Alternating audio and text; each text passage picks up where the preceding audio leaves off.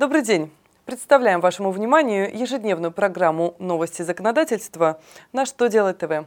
В студии Татьяна Завьялова. В этом выпуске вы узнаете, можно ли принять к вычету НДС, предъявленный крымскими налогоплательщиками, кто должен проходить обязательные медицинские осмотры и какие ограничения хотят наложить на чиновников. Итак, обо всем по порядку.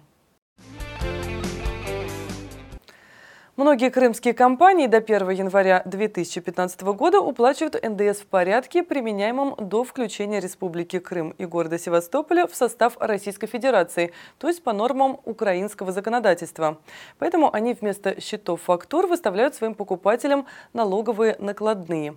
Минфин в своем очередном письме разъяснил, как быть налогоплательщиком, применяющим нормы налогового кодекса Российской Федерации с вычетами НДС при работе со своими крымскими партнерами партнерами. Он разрешил принимать к вычету НДС на основании налоговых накладных по товарам и услугам, отгруженным с 18 марта 2014 года до 1 января 2015 года. Позиция финансового ведомства направлена для доведения по системе налоговых органов.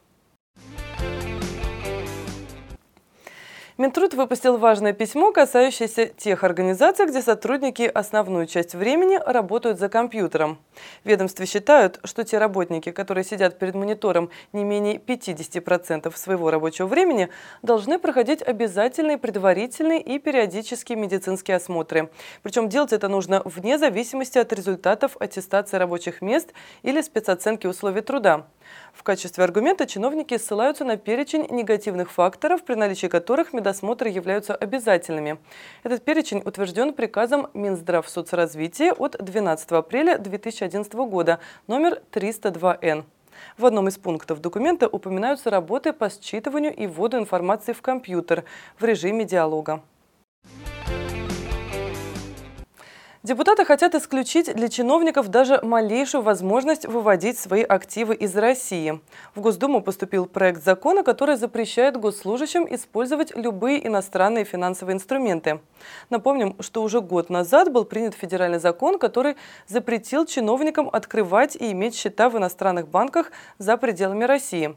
Сейчас законодатели решили пойти еще дальше.